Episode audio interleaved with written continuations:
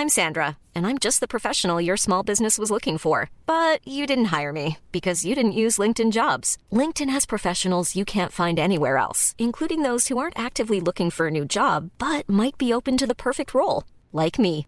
In a given month, over 70% of LinkedIn users don't visit other leading job sites. So if you're not looking on LinkedIn, you'll miss out on great candidates like Sandra. Start hiring professionals like a professional. Post your free job on linkedin.com/people today.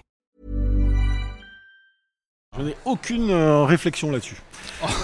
Non mais eh, mec, sérieux. Bonjour. C'est moi Orson Welles. J'aime pas trop les voleurs et les fils de pute. Salut ciné, votre rendez-vous avec le cinéma qui aujourd'hui met sa plus belle robe de sabbat pour aller succomber au noir rituel de The Witch, film d'horreur gothique au gore signé par Robert Eggers, primé à Sundance, qui n'arrive pas tous les jours pour un film de genre. Nous aurait tendance à nous rendre méfiants, mais faisons fi de nos a priori, a priori, c'est pas facile à dire, et jetons-nous dans le chaudron en compagnie de mes deux magiciens préférés, Yannick Daran, salut Yannick. Salut. Et Stéphane Moïsaki, salut Stéphane. Salut Thomas. Allez, c'est nos ciné épisode 53 et c'est parti.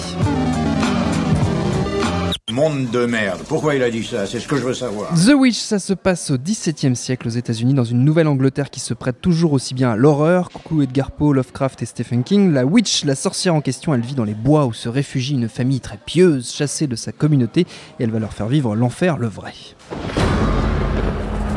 Oh God, my Lord, I now begin. Oh, help me and don't leave my sin. For I repentant thou shall be. From evil I will turn to thee. None ever shall destroy my Avec toute une ambiance euh, religieuse et une langue, une langue du XVIIe siècle qui fait un peu, qui fout un peu les jetons, comme tout le film. D'ailleurs, c'est très joliment fait ce film. Il y a des moments tout à fait terrifiants, quelques facilités, mais pas tant que ça. Et dans l'ensemble, moi, j'en suis sorti complètement enthousiaste. Et vous donc, les amis, Stéphane Bah oui, effectivement. Alors moi, je, l'étiquette Sundance, euh, tu l'oublies au bout de 5 minutes en Oui, fait dans le film parce que euh, voilà, c'est, c'est pas du tout dans la, la mouvance de ce qui peut être primé là-bas euh, de manière générale. Euh, c'est un premier film. Oui. il me semble. C'est quand même assez casse-gueule hein, comme parti pris. Pas tellement euh, l'idée de traiter le, le- comment dire euh, les sorcières ou ce genre de choses, mais vraiment de le faire donc avec euh, un vrai casting euh, d'acteurs, avec une vraie lumière de, de cinéma, euh, c'est-à-dire une lumière naturelle. hein. Tout le film a été tourné en lumière naturelle, donc c'est assez, ça risque de bien faire vieillir le film, je pense. Et, et l'idée tout simplement de le faire. Dans, en vieil anglais en fait et, Mhm. et ça aurait pu être totalement ridicule hein. ça aurait pu donner les visiteurs euh, en Amérique mais j'en les, sais les rien, ça. costumes, les thématiques, tout aurait pu être euh, très ridicule. Voilà, et en mais fait. là où c'est il là où c'est casse-gueule, c'est que c'est un tout petit film en fait, c'est Oui. un tout petit budget. Il a pas, il a pas, euh, il a pas un casting euh, de personnes connues. Enfin, tu vois, il a pas Daniel Day-Lewis dans le rôle du père. Il a Non, pas ce genre de truc où en fait il aurait pu avoir un filet de sécurité pour dire ouais, mais quand même j'ai un grand acteur, donc ça va aller en il, fait a, il pour. a euh, des acteurs de Game of Thrones quand même. Oui, qui- Oui, Comme mais dans tous les, mais tous films maintenant. Oui, mais Ouais, tu sais, dans, God, interpelle tu sais, les dans en of. Egypt, euh, Il y en a un aussi. Non mais oui, c'est c'est ce que tu veux dire, c'est pas des inconnus, c'est pas des inconnus, mais ce que je veux dire, c'est des que comédiens qui ont un peu de bagage. Voilà, c'est un tout petit film, euh, mais y compris tout le monde. hein. Quand je parle de tout le monde, c'est vraiment même les gamins qui sont, ils Mhm. sont superbes, tu vois, ils, fonctionnent très très bien. Et euh, du coup, c'est, c'est, euh, ça fait plaisir en fait de voir un vrai film d'horreur. Alors. Moi, je suis un peu euh, exigeant avec le cinéma d'horreur parce que euh, j'ai, du, j'ai vraiment du mal à avoir peur au cinéma, quoi. Mais euh, et je peux pas vraiment dire que Rien le ne film. euh, non, mais je peux pas dire vraiment. Non, mais c'est, c'est- c'est- ça m'emmerde hein, parce que j'adore ça à la base. Euh, mais euh, je peux pas dire que le film me fout vraiment la trouille. Mais par contre, il y a des vrais, il y a des vraies tensions. Il y a une scène Ouais. pseudo scène d'exorcisme en fait qui est, qui est extrêmement forte, quoi. Voilà, donc c'est, est assez. symbolique, est assez euh, perturbante euh, quand même. en plus, ouais, mais voilà, c'est- c'est un film assez complet en fait sur ce, Mm. sur ce point de vue-là, euh, assez minimaliste. Euh, ça se concentre vraiment sur cette famille en fait qui se qui, euh, qui va s'entre-déchirer à travers le- l'emprise de- des sorcières quoi. Et ouais, enfin ça, c'est Enfin, à ma grande surprise, tout fonctionne. Quoi. C'est- Et alors, le truc, c'est que c'est un film qui a été, euh, qui a été pas mal euh, vendu comme un des films les plus terrifiants, et c'est compréhensible aujourd'hui quand tu vois que, en gros, les films d'horreur qui sortent, c'est Paranormal Activity et compagnie. Donc, Oui, forcément, à un moment donné, quand, quand, quand t'as plus l'habitude de voir ce genre de film, que t'as ça qui débarque, tu vois, Ça peut forcément, ça surprendre, peut être considéré. Maintenant, pour ceux qui sont vraiment euh, au fait de- du cinéma d'horreur et qui sont des vrais euh, cinéphiles d'horreur, je pense qu'ils peuvent vraiment apprécier le film. Est-ce que c'est un film qui fout vraiment la trouille absolue? Moi, je trouve que c'est pas, c'est pas tout à fait le cas. Ouais. Mais ce n'est pas, ce n'est pas un défaut dans, me- Oui, dans, oui. dans, C'est- dans ma, c'est- dans- dans ma conception. Quoi. Ouais. C'est pour ça que que moi je le ferais pas du tout rentrer dans cette, dans cette catégorie-là. Ce, ce film vaut. Non, non, ce, ce- film vaut mille fois plus que d'être simplement catalogué euh, film d'horreur ou film d'horreur Oui, va bien D'abord, ce n'est pas, un- ce n'est pas un film d'horreur. Dans sa structure, euh, pour moi, c'est pas un film d'horreur. Euh, dans son traitement, l'objectif n'est pas de créer la peur. L'objectif est de créer une espèce d'oppression. Euh, J'ai presque envie de dire philosophique à un moment donné. Euh, c'est un vrai film sur le fanatisme, comme j'en ai rarement vu. Euh, c'est un film qui va à contre-courant absolument de, de tout justement les films qui rentreraient aujourd'hui dans le circuit cinéma d'épouvante, cinéma d'horreur. Ce n'est absolument pas un film concept. C'est d'une maîtrise en écriture et en réal pour un mec de 30 balais qui n'a fait que 4 courts-métrages avant, qui est hallucinante. C'est un parti pris d'une audace dingue pour des producteurs et qui, te, qui, encore une fois, me témoigne le, le fossé abyssal euh, qui existe dans les envies de création euh, à l'étranger et ce qu'on est capable de torcher en France, où on n'a même pas le millième du quart d'une couille molle. Euh, là, il y a des mecs à qui on dit on va faire un film avec des migrants au XVIIe siècle qui parlent en vieil anglais. Mais attention, en plus, c'est pas un film d'horreur où on va pas jouer sur des mécaniques de genre habituelles, où on va focaliser sur une famille de quatre personnes dans un décor tout pourri au fin fond de l'Oregon et, et où tout a une vocation à être symbolique, métaphorique. C'est couillu. C'est un film extrêmement intelligent euh, qui moi m'a bluffé. Mais alors euh, voilà, je, je, je suis même pas encore dans dans l'analyse du propos, si ce n'est que ça me semble évident que la question de, la religion, du puritanisme Oui, est, est- est- est- évidente, et omniprésente. Euh, la, la- la mécanique qui m'a le plus bluffé et qui pour moi a fait que ce film est complètement, euh, enfin te joue même sur certains codes à la limite pour vite partir sur autre chose, c'est que euh, c'est comme si on, il avait besoin de rapidement légitimer et évacuer son existence financière et, euh, et, et, et la case dans laquelle on va le rentrer dans le monde d'aujourd'hui. Donc, ok, film d'horreur.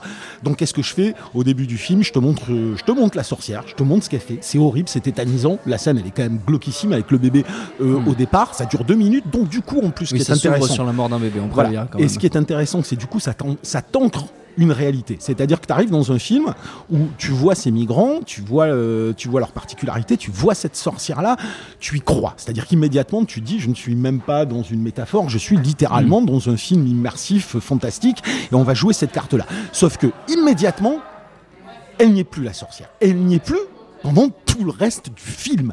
C'est-à-dire qu'après, on passe quand même plus d'une heure et quart uniquement avec la famille et avec les points de vue, les interprétations, la gestion extrêmement difficile de mon identité vis-à-vis de, de ce qu'on m'a inculqué, de la croyance, donc le rapport entre croyance, identité, libre arbitre, c'est le cœur du film. C'est complètement le cœur du film, ça ne parle que de ça. C'est des gens euh, qui vont s'autodétruire parce que tellement engoncés dans des croyances euh, rigides qu'ils n'arrivent pas à trouver un moyen d'exister à travers elles. Donc c'est c'est c'est complètement hallucinant. Et quand le fantastique entre guillemets revient à la fin du film, il revient mais clairement sous forme symbolique, clairement sous forme onirico-symbolique si tu veux. On peut pas être dire ah c'est clairement ça veut dire ça clairement, enfin euh, sans spoiler rien, mais le- la dernière scène avec la jeune fille a évidemment une dimension symbolique et, et cette façon de te poser comme si je te posais le cadre d'un genre, mais en fait, je, je- je l'explose j'en sors immédiatement. Moi, ça m'a fait penser euh, au procédé, entre guillemets, de Carrie, c'est-à-dire pas du tout dans le rapport du film, hein, bon, même s'il y a la religion, mais dans cette façon de dire, j'entre dans, un système et que j'explose de l'intérieur pour tacler véritablement mon sujet. Et, euh, peut-être que justement, un tel film qui, au- qui aurait été vendu comme un film d'époque en costume, avec euh, des religieux qui vont se poser la question du fanatisme, n'aurait pas été aussi vendeur que, de dire c'est un film d'horreur, c'est un film d'horreur avec une sorcière. Mais est-ce que c'est pas un film d'horreur au même sens que Carrie est un film d'horreur Mais moi, je considère pas Carrie comme un Voilà, film d'horreur. Donc après, c'est une question de sémantique, c'est la façon, c'est qu'une question de sémantique.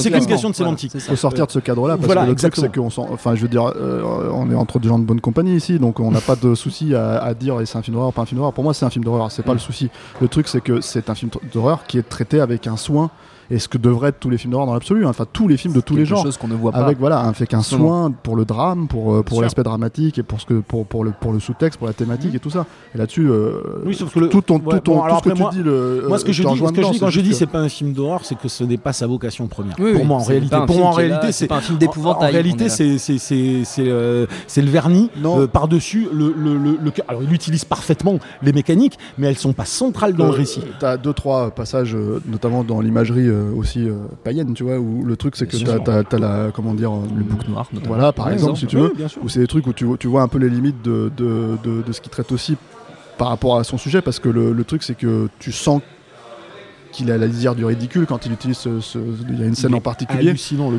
Voilà, m'a mais- mais, mais ça fonctionne totalement en fait parce qu'il euh, parce qu'il en, il en Oui, joue avec une certaine euh, ouais. voilà avec une certaine euh, suggestion en fait. Et, euh, et voilà donc ça c'est assez intéressant. Mais euh, mais euh, ouais ouais et puis c'est enfin mais moi ce que je veux dire c'est que ce qui ce qui moi m'intéresse aussi dans un film comme ça à une- un- indépendamment du film c'est l'idée en fait de démontrer euh, en étant primé. Alors malheureusement le film n'a pas du tout marché aux États-Unis euh, euh, au box-office, ça s'est planté complètement le, le week-end où c'est sorti. Et euh, mais bon, ça c'était un peu couru d'avance, hein, euh, voilà. Euh, euh, mais c'est l'idée de montrer, et surtout encore une fois aujourd'hui, que on peut sortir des films comme ça au cinéma avec une véritable exigence de cinéma. Euh, encore une fois, je parle de, enfin, je veux dire, je vais remettre un- un- une couche sur la lumière naturelle, quoi. C'est Ah, la lumière. Là, c'est un truc qui est tellement, qui est tellement moins employé aujourd'hui au, au- au cinéma que, que quand ça, quand ça, quand ça s'est fait, en fait, tu le ressens, tu le vois tout de suite, quoi.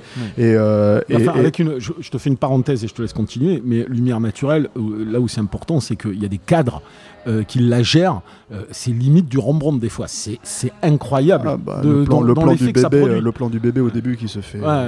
tuer, ça, c'est c'est assez, euh, c'est assez, euh, c'est à la fois horrible et en même temps euh, Ouais, super beau, quoi. Voilà. Extrêmement Mais- bien construit. ouais. Et le truc, c'est que, c'est que pour moi, c'est, donc je sors un peu encore d'une fois du cadre de ce que ce qu'est le film en soi, Mhm. pour dire voilà, c'est, bien d'envoyer un signal, de dire on peut faire ce genre de film là, on peut, comment dire, voilà, parce que le, le- on peut ramener le cinéma d'horreur à quelque chose qui sort de euh, effectivement des films concept dont tu parlais, les, euh, les trucs de found footage, les trucs de, de, de torture porn. Maintenant, ça fait un moment qu'il n'y en a plus, mais, Oui. mais voilà, en fait, toutes ces, toutes ces modes en fait un peu un peu à la con qui, qui finissent par tuer complètement le genre ou en tout cas le rendre totalement risible aux yeux de, de- de la plupart des, des- des spectateurs et euh, donc que, que- qu'une personne comme ça en mette un soin il y a fort à parier que son prochain film ne sera pas forcément d'ailleurs euh, Non, un pas du film tout. horrifique Je hein, pense mais- qu'on a oui. là, là, moi, je pense qu'on a- on découvre un mec Oui. euh, qu'il va falloir qui gravement suivre et que j'espère franchement que l'échec du film va pas l'empêcher de faire quelque chose rapidement parce que à 30 balais je veux dire, au-delà de l'incroyable capacité à gérer euh, son récit, euh, son crescendo, euh,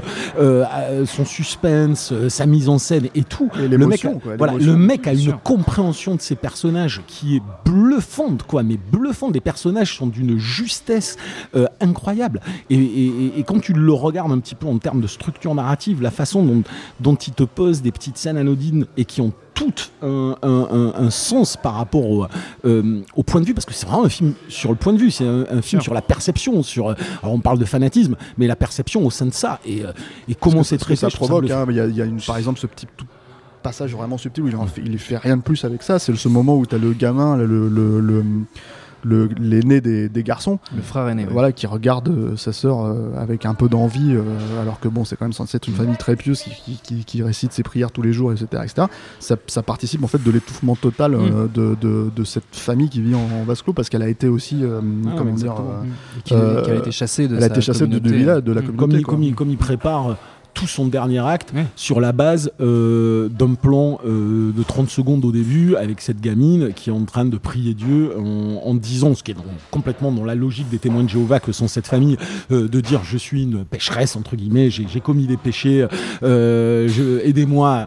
Et ça a l'air anodin, ça a l'air de rentrer dans le cadre de simplement décrire. Le, le- et en fait, tout ce qu'elle dit dans, dans, dans, dans ce petit moment-là résonne complètement à la fin Avec du la film. C'est impressionnant en structure le boulot qui est fait. Enfin, moi je trouve ça. Moi j'ai été vraiment bluffé.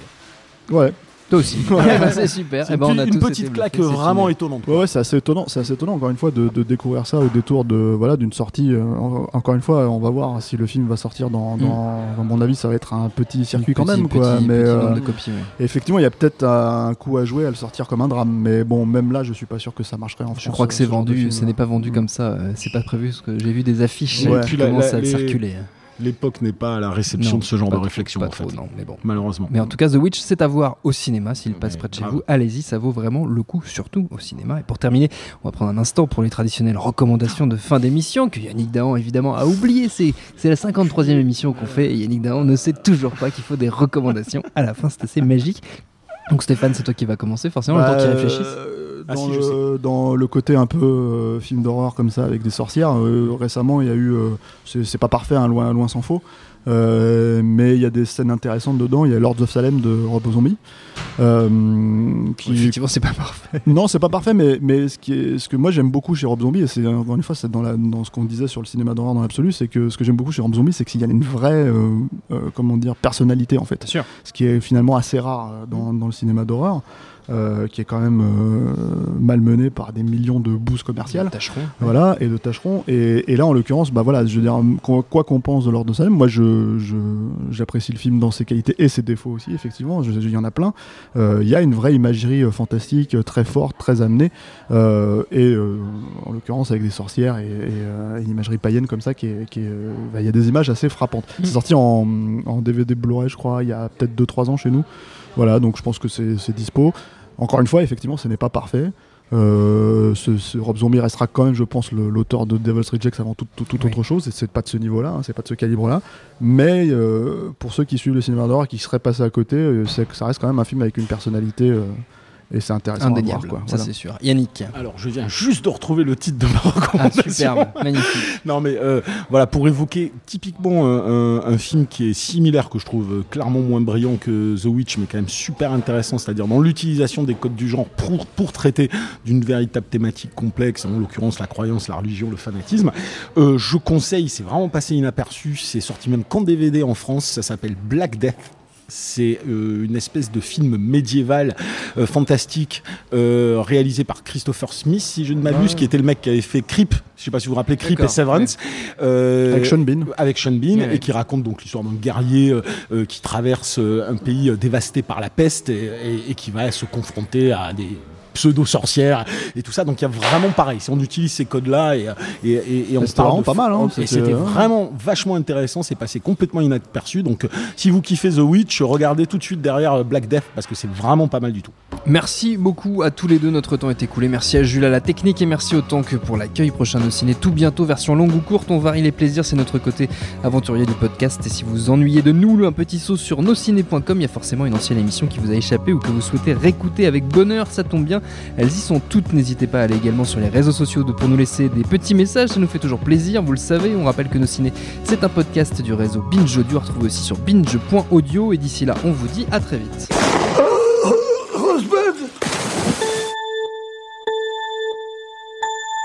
Salut, c'est Jean Z. No Game, c'est votre émission hebdo sur les jeux vidéo qu'on aime, J'adore les phrases des passants, je pourrais les écouter pendant des heures. qu'on déteste, C'est horrible, les personnes, moi j'ai l'impression que c'est un simulateur de con quoi. ou les deux à la fois. No Game que vous pouvez retrouver sur iTunes, SoundCloud, Deezer, YouTube, Facebook, Twitter. À la semaine prochaine.